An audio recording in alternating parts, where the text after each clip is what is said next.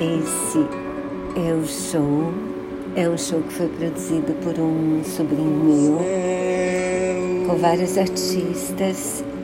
Esse chama Cello. E essa é a versão do Dindim do Tom. Que diz ele que foi feita com mais emoção.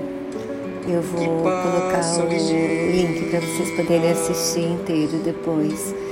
Ele tocou já Vila Lobos, uma música baseada no Beethoven, que acho que é dele. E, bom, eu tô achando uma belezinha, espero que vocês gostem.